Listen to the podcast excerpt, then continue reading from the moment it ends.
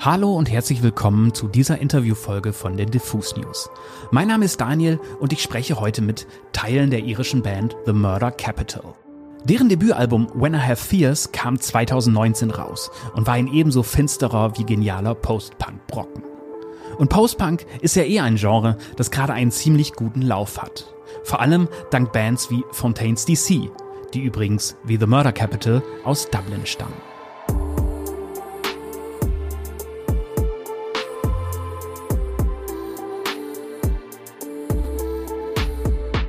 Aber The Murder Capital haben es nicht nötig, dass man sie ewig mit ihren Nachbarn vergleicht. Ihr zweites Album Gigi's Recovery ist mehr als bloß Post-Punk.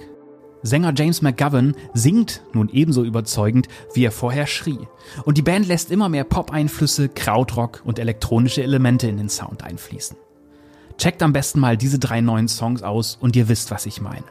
The Stars Will Leave Their Stage, Easel und We Had to Disappear. Ich sprach in der vergangenen Woche mit dem Bassisten der Band Gabriel Pascal Blake per Zoom. Eigentlich hätte auch noch Sänger James dabei sein sollen, aber der war leider krank, erkältet und musste seine Stimme schonen. Aber egal. Gabriel ist ein wahnsinnig charismatischer Interviewpartner, bei dem man spürt, dass man es bei The Murder Capital wirklich mit einer Band zu tun hat und nicht bloß mit einem Sänger plus Dienstleistern. Aber genug der Vorrede. Let's switch into English and dive into the interview.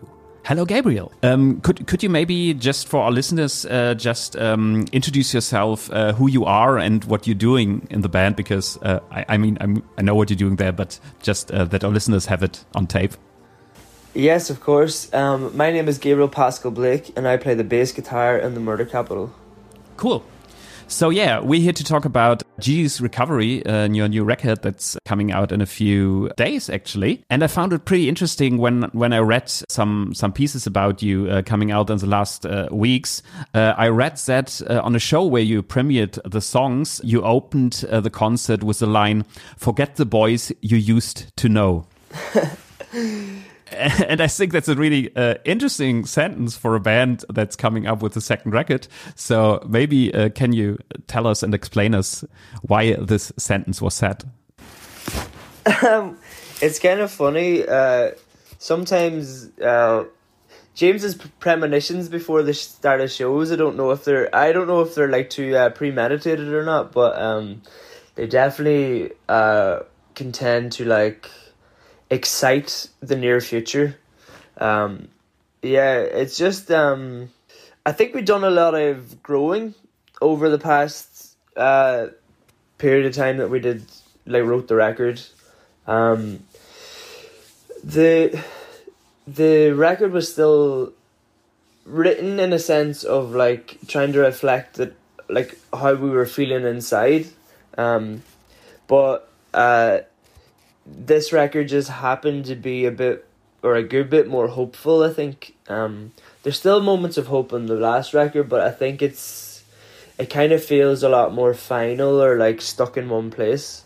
Um, where the nature of this record, when we were writing it, um, it was just the five of us living together for a long period of time. Like I think it was like nine months in one place, another month in another place, another three months in a different place. But the majority, like we were pretty much only seeing each other, apart from a brief um, weekend with uh, Peter Doyle, who uh, painted the um, painted the cover. Um, but apart from that, yeah, it was pretty much like we were only seeing each other. Um, so we were also projecting things that we wanted to have, like it was just uh, like apart from our own conversations and maybe like music and TV and books, the only thing that was like happening in our lives um was the music, but in a time that we didn't feel like we had much autonomy or much control over a situation, you know, we couldn't go see our friends. Um, we weren't able to necessarily live where we wanted to live, or like, uh, you know, as in like visit places that we wanted to visit. Um, we were very lucky and privileged to have the space that we had together. You know, it was, it was a tough time, but it was a tough time for a lot of people, and like, we were very very blessed and very lucky that we were given the opportunity to be together for that length of time. So, um, yeah, to answer your question, within that sort of study and within that um, within the process of writing the album, we were also projecting things that we wanted. So, if we wanted to feel like we were with friends, we had to write a song that made us feel that way, and then listen back to that, and that made us feel that we had that again. Um, so yeah, we just grew up a lot, and we just like matured a lot, and um, you know, it's hard.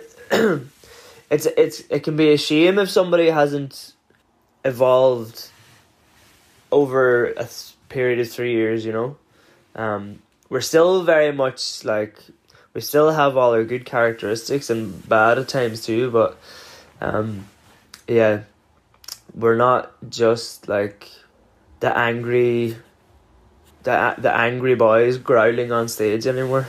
It's not just that. yeah, that's what I love about the record. It's, it's it's kind of like it's really interesting with the first record and the darkness in it. Uh, you had, I would say, you started with a certain DNA in your music. I I I, I mean, one saw the influences, but it was kind of like a very, very intense style. And I really like that on this record, you, it's still there, but it seems to be more nuanced in a way that you kind of like, uh, you still have the very loud parts and you still have uh, the sneer in the voice of your singer. And, but on the other hand, he's, he's, he's really singing more, I, I, would say. So it seems to be, um, pretty leveled out. And I read a lot about that you kind of really decided to see this recording as a process to kind of like evolve into a new sound. And looking back, it it really with the songs now, it really seems that it totally worked out. But uh, was there a part in the process where you kind of like struggled to decide, okay, what direction do we take from here? Mm. Well, I think you hit the nail on the head there. Like the the first writing session that we had in Dublin, um, we all we might have. I think we all were kind of pulling the music in different ways and into different places, but um, at the time maybe we thought we were all looking for different things, but like the fundamental action in that was that we were trying to pull away from what we had made already. So in that sense that we were actually all doing the same thing. Um, I know that like Damien and uh, Pump, uh, Irvin Pump, they just um, they didn't want to like touch the distortion pedal for like pretty much the whole record or the whole writing of the record, and that was like. I think it, like we we had went so far into that sound on the first record and like you know we'd really done that thing um that I think like after it maybe just wasn't interesting enough to it wasn't challenging enough um to go back there again we wanted to like create music with new textures and um, yeah it was that, that was kind of like i at the very start was like finding really frustrated because i feel like um this ended up happening mind you but i was very like i didn't like just like writing and hoping it was going to fall from the sky I wanted to like have a mission statement of what we wanted to express or like a take on. I, I, I feel like I need like in other creative processes, I need to write down very clearly what I'm doing and why I'm doing it. Um, and at the start of the record, I don't think me included, any of us really had that answer. Like we didn't really know what we wanted to express. Um, and through but like like through coming to the decision of the album title and like we're very good at like really projecting onto seemingly mean, mean menial things.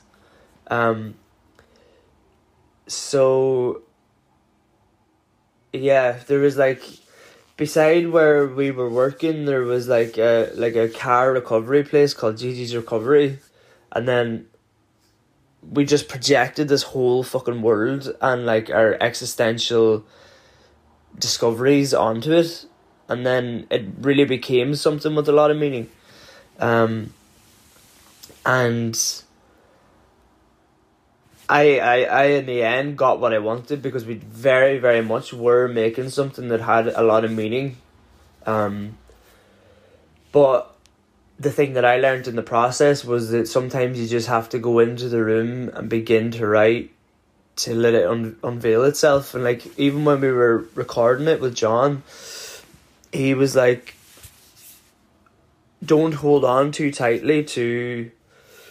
your idea of what this record's meant to be or what one any of these songs are meant to sound like the album's going to you're going to do the work and you're going to try to steer it in a way and you're going to like you're going to like what you like hearing but at the same time the album's going to reveal itself to you and the the the harder you hold on to trying to make it 100% be this one thing the less it's going to be what it's meant to be. Um, and that that was a that was a hard thing for us to do, or the hard thing for me to do. Anyway, it was like it was just like making that record was like just a massive exercise in uh, learning how to let go of something, especially after having learned or worked on it for so long and like wanting it to be something for so long. Um, yeah, it was. I remember the first day we we, we recorded. Um, I think the first song we recorded was um, a track called "We Had to Disappear," and there was like this whole outro section was like, you know, tremoloed bass and like D like doing snare rolls, and I just like it, I still think it's a very beautiful line, um, and like a beautiful section, but John was just like, I don't fucking know why it has to be there, and like I had to take like full like out of the studio like decompressions like to like uh finally accept it. Um and I still think it's beautiful but like he was just like is it serving the record is it serving the whole song like if we have all these little moments that we can't completely stand over over the record you're gonna have like um it's gonna be less impactful so that was that was really interesting. It was like you know day one, John was just like letting us know. You know, you're going to have to fight for the things that you really want on this record, but that is also good because it made you realize made you realize what you really did want on the record. Like, cause some things you were happy enough to let go, and then some things like you really fought for. Um, so yeah. Yeah.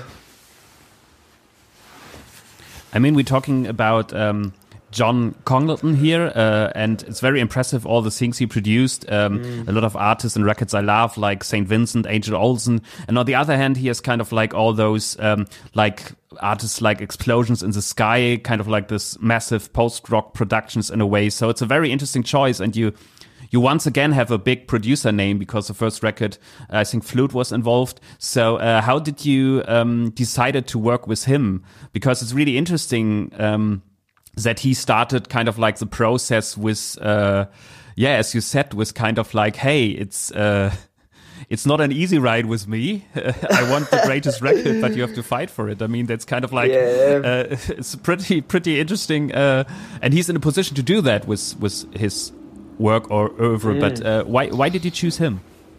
Um, well, I think it was like Irv and D sort of brought him to the table first when we were kind of like um, uh, just thinking about like what uh, producers we would want to make the record, and uh, obviously I was familiar of his work, kind of in a um I had heard of a lot of his records, but I didn't know who he was. Do you know what I mean? Um, so it was that was actually kind of a good way because again, it was like the first thing. Like I, I wasn't like really holding on tight to hope that it was him because I hadn't like previously known about him. Um, but uh I think it was like from my end, I can only answer from like how I fe- was feeling about it. It was just like a lot of trust in the boys.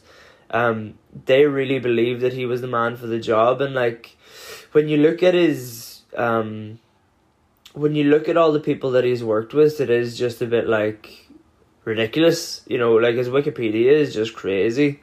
Um, and to be honest, to be honest, before I met him, I was quite uh, skeptical of the capacity that he would have worked with all these people in.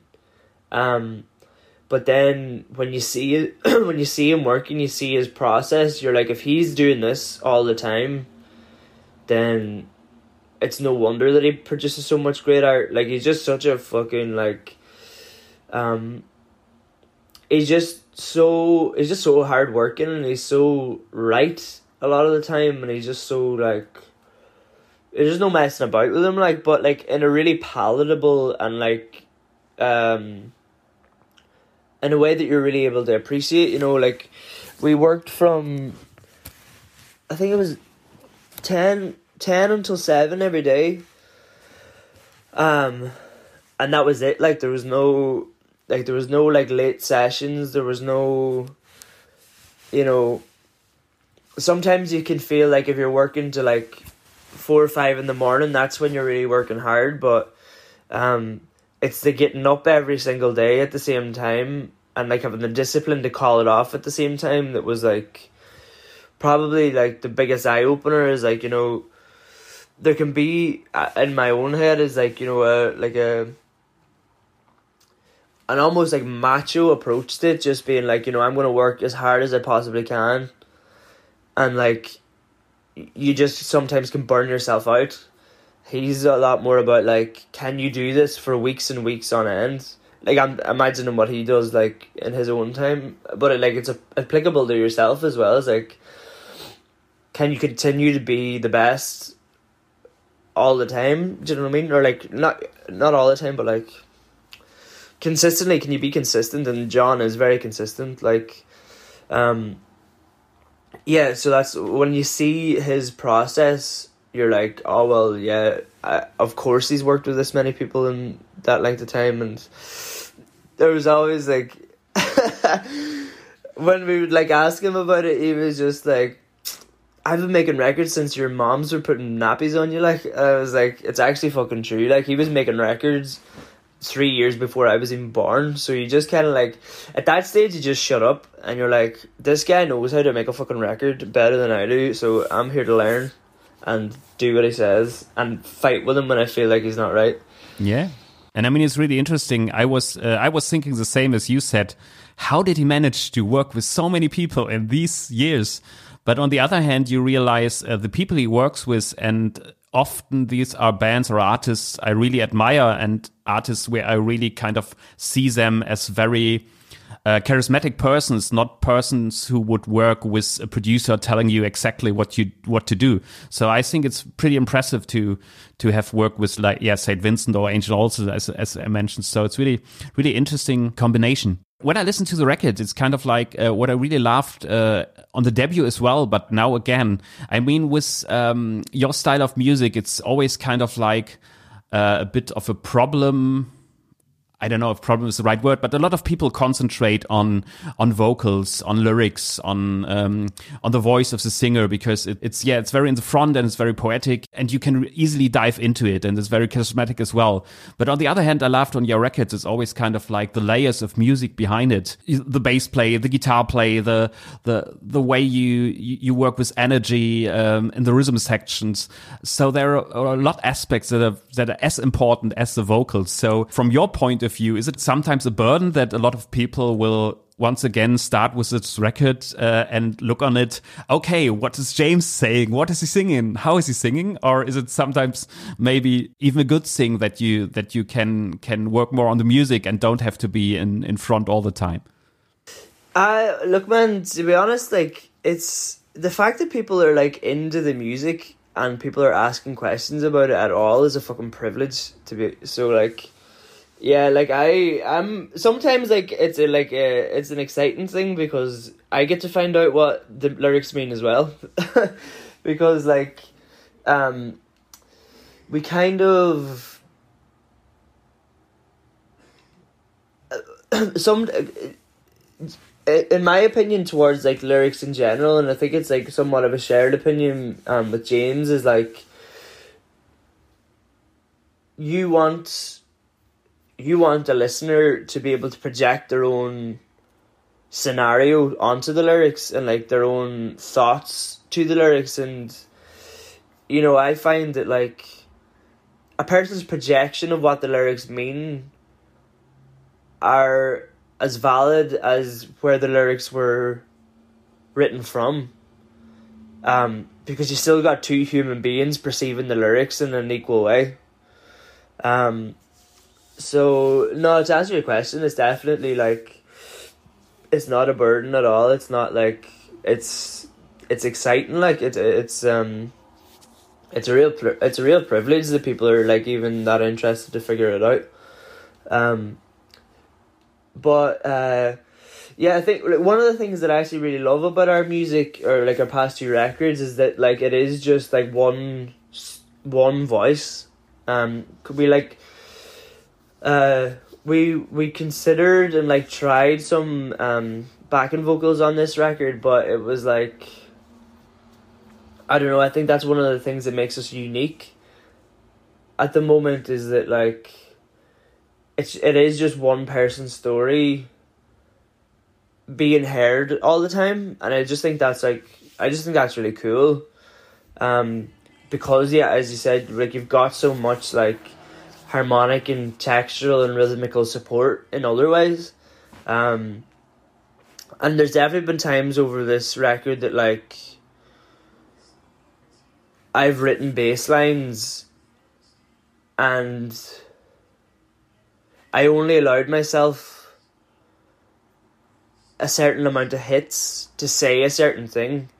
Like I would like think of a sentence and be like, what do I literally want to say over this section?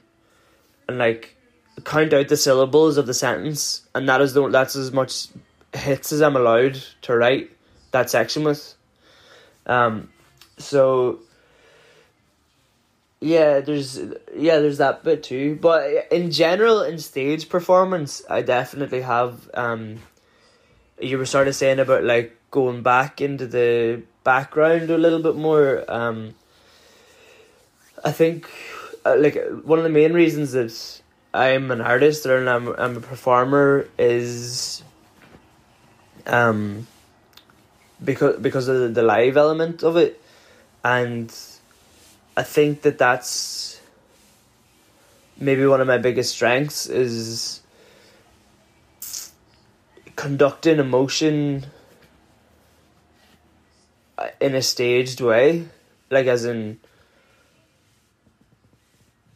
you know, like on, on a record, nobody sees like the way my body is moving or the expressions that I'm having. Um, but I feel like that's like a massive part of like my art or my performance. Um, and on the first record, it was very much like I was trying to do an in your face kind of thing. It was like because that's the way that the music felt. Um, and it was what I wanted to get out. And I actually remember we were in Berlin one time, and uh, I had done a particularly Rottweiler esque performance. And then after the show, we were just like hanging out, and um, somebody who was at the show came up to me and was talking to me, and like they got like really upset and like angry at me. They were like, "You're a really nice guy, like." What the fuck? Like that's like you're not. That's not what you show on stage. Like you know, you're you're you're fake and I was like, I'm not fake. Like I'm just. This is what I want to. This is what I want to put off during the show. And to be honest, you might be actually seeing some of the most real and vulnerable parts of myself that I don't show to anyone. You know. Yeah. I just I always think about that time that somebody called me fake for doing that. I was just like, I actually showed you I actually showed you parts of myself that not a lot of my not a lot of people see. Um, but now this time, uh, I started. Um, uh, we we began playing the old songs again because we were like got like we had festivals booked, but we weren't able to play any of the new songs. And like again, going back to your main point, like forget the boys that you knew. Um, we we were playing the old songs, but in a in a body that felt very new, and I tried to go back to the, my old way of performing the songs, but it just felt that's when it felt disingenuous because I didn't feel exactly like that anymore, and I felt like I was just performing a reenactment of the earlier tours. And that felt fake because that wasn't where I was at, and that's not what the songs meant to me anymore. Um, so I needed and like things that I was doing with my body. Looking back on it, didn't look like what I intended when I did the movement or did the expression. I was like, oh no, that doesn't look right. That's not what I meant. So I started working with um, a, a, a fella called Theo Lowe, um, Theo J Lowe, who, like when we were in Wexford writing the writing this album, um, FKA Twigs was putting out a lot of like um performance videos or like music videos that her performances were in like the magdalene stuff was kind of coming out at that time. Um and or at least i was like really deep diving into her stuff. And they were just like her movements were just connecting with me like so hard. And i didn't really understand it. Um but then i found out that like one of her movement coaches theo lowe and then I looked at his practice and his work, um, and I just had a shot in the dark. I was like, I emailed him and was like asking if we could ever like work together, and it was a really beautiful moment because when we moved to London, then after like we were able to go to London because we had got a chunk of the album done, and our management was like, you need to experience life. We need to put life into the record. Um, so we had managed to get ourselves to London through the work that we did in Ireland. And then I had spent all that time like studying him in Ireland and then when I got to London I sent him an email and because of he could he could tell the care that I had for his practice in the email, he was like, Okay, let's work together. And I don't know how often he does that. Um so that was a massive thing to me, like that he even took me on, but the thing that I was trying to understand was my main point was like I want to be able to like have more of a connection between what I want to portray and what I actually am portraying. And that's kind of what we talked about first, but uh like but like back home when you do like a class or something, there's always a bit of crack before it or like you just start chatting you just start chatting shit to each other before you like start like working with somebody or that um uh uh but um sorry shout out Francie McGinley and the on the boxing the boxing stuff there.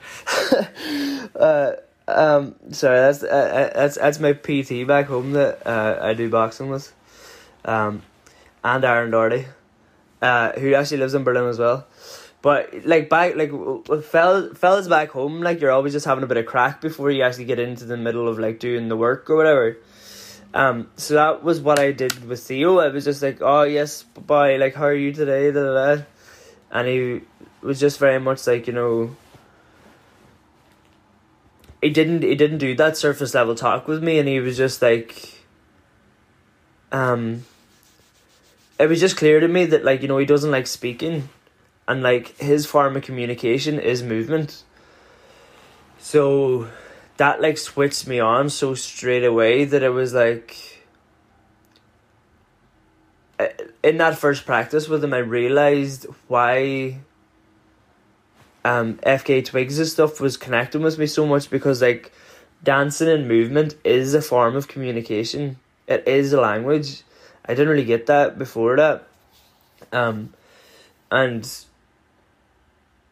you know, in the practice with Theo, like I'd never spoken to someone in that way in my life, but we really were getting to the bottom of things, but we weren't even speaking. We were just like, it was facial expressions to each other and like movements and like.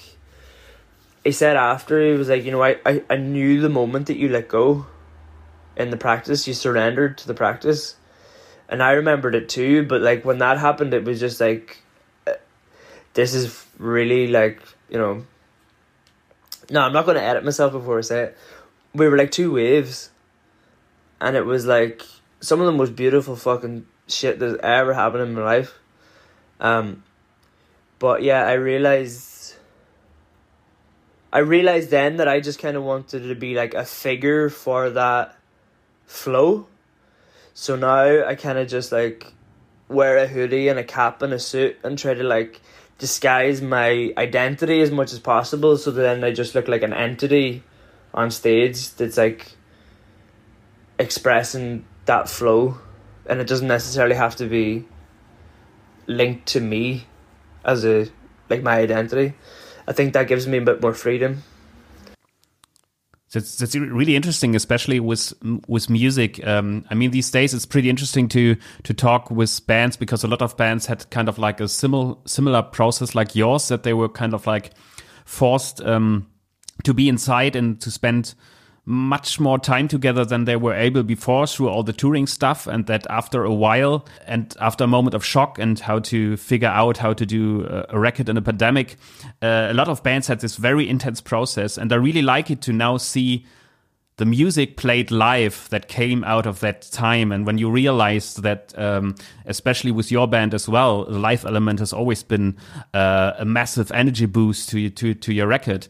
And seeing that now kind of like uh, a record being made in such a closed down weird time with the new energy on stage it's really interesting to um, to see that on festival stages and on touring as well. So I'm really looking forward to uh, the shows that will come with uh, Gigi's recovery later on. Um, yeah, for sure. Uh, They'll be our best shows ever. We've got we've never had as many songs. yeah, so really looking forward to it. Um, one question I'm afraid I have to ask, uh, but uh, I always hate doing that. Um, you know, music journalism is always pretty lazy. Um, and especially in the last years, uh, music journalists work like that way. We have an interesting band coming from country A and another another interesting band from country A, and okay, let's make a scene out of it, let's make a hype out of it, kind of. And uh, I read it in a lot of interviews about you that you were always kind of like uh, crammed in a big bucket with some very successful bands coming from from Dublin or from Ireland in the last years, and um, and post punk is quite big, though I wouldn't say that your music is strictly post punk. So there, the laziness starts, I'd say. But uh, how do you feel about um, that? You always have to answer questions about post punk and Fontaines DC and and the scene of your city uh, you originally came come from. Um, is, once again, is it a burden or is it kind of like a nice thing to say, hey, yeah, we have an interesting scene here and it's their time to shine right now and we might be part of it. So how do you feel about that topic? Um no, again, man, it's one of those privileges that like people are even like talking about you. You know what I mean? Um, I think, well, I think in fairness, it was very true back in like 2018. Um, you know, the music that we were making was kind of was kind of post punk, you know. Um, and I think maybe people. I, I think uh, I think some people expected us to stay making that sort of music for the rest of our lives. Um, but that was never the intention. That was just like again, that was the reflection of how we were feeling. Like the way that we felt. The best way to express that was through the tunes that we made, and then the tunes that we made were very easily put into like a post punk bucket, as you said. Um, and I think like it's like it's fair to say, like you know, I remember the first time, like Shame played a, a show in Whelan's, um, and that like I, I don't know I don't know if Shame or post punk, but like uh you know I don't know, just that kind of like truthful truthful kind of hard guitar music. Um that didn't just feel exactly like Arctic Monkeys or something like that um you know, it was the, it, was the first time I anyway kind of saw like oh, there's like another way of expressing yourself, while also being in a band. It's just they're a little bit different and a little bit like more real or gritty or something. Um, and I kind of was like at that time too. I was listening to a lot of uh slaves who like now are called soft play. Um,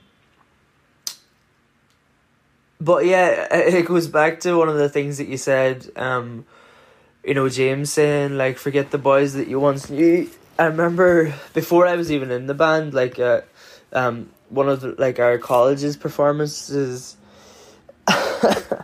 James was like, uh, he said something like, "The music industry's back in Ireland, baby," or like, "The music industry's back, baby," like, and you know that was actually quite a fair premonition of what happened to a lot of like Irish acts. You know, it felt in some way that there was like there was like high like really high level acts in Ireland, but I had never seen the progression from the bottom up.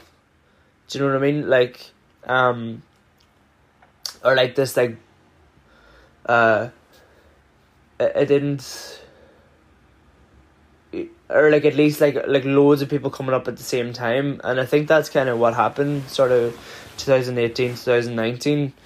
Um, obviously, like Fontaines have just exploded, and like there's so many other bands like um, Gilla Band and Just Mustard, um, uh, Soak, Junior Brother, um, and I'm gonna give Lemoncello a shout out as well. They're from uh, uh, one of the violin or the cello player is from Letterkenny, where I'm from. Um, but yeah, it was like they're not post punk, but I just wanted to talk about them. um, Fair enough. uh, like Lankum, Mary Wallopers, New Dad. Sorry, I'm just naming Irish acts now because I want to. Um, but yeah, it's not. It's not a burden. It's not a burden. It's not a burden at all. It's. Um, I think it was actually quite truthful and like you know, there's a lot of um. Our careers definitely were propelled in a way because of that title, um, because of the the manifestation of the scene. Um, but I don't like. I don't think this record's a post punk record, and I would agree. I don't think. Yeah, you know what I mean. Like it, it's to me, it's a rock like it's a rock and roll record, but there are so many. Um, there's a lot of elements of like electronic, our electronic influences on it as well. You know.